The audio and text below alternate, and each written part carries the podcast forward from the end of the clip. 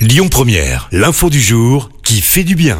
Direction Londres ce matin avec un supermarché un peu atypique. Il a ouvert ses portes vendredi dernier pour seulement quelques jours. Sur le principe, bah, c'est comme dans tous les supermarchés, on prend un panier, on choisit ce qu'on veut et puis on passe à la caisse. Seulement voilà, une fois qu'on a payé là-bas, on repart les mains vides. Et oui, ici, on fait en fait les courses pour ensuite les donner aux banques alimentaires. Une initiative qui pourrait venir en aide à un peu plus d'un million de personnes au Royaume-Uni, alors que l'inflation atteint les 11% là-bas, avec un prix du beurre qui a augmenté par exemple de 30% sur un an, comptez 34% en plus pour une bouteille de lait demi écrémé.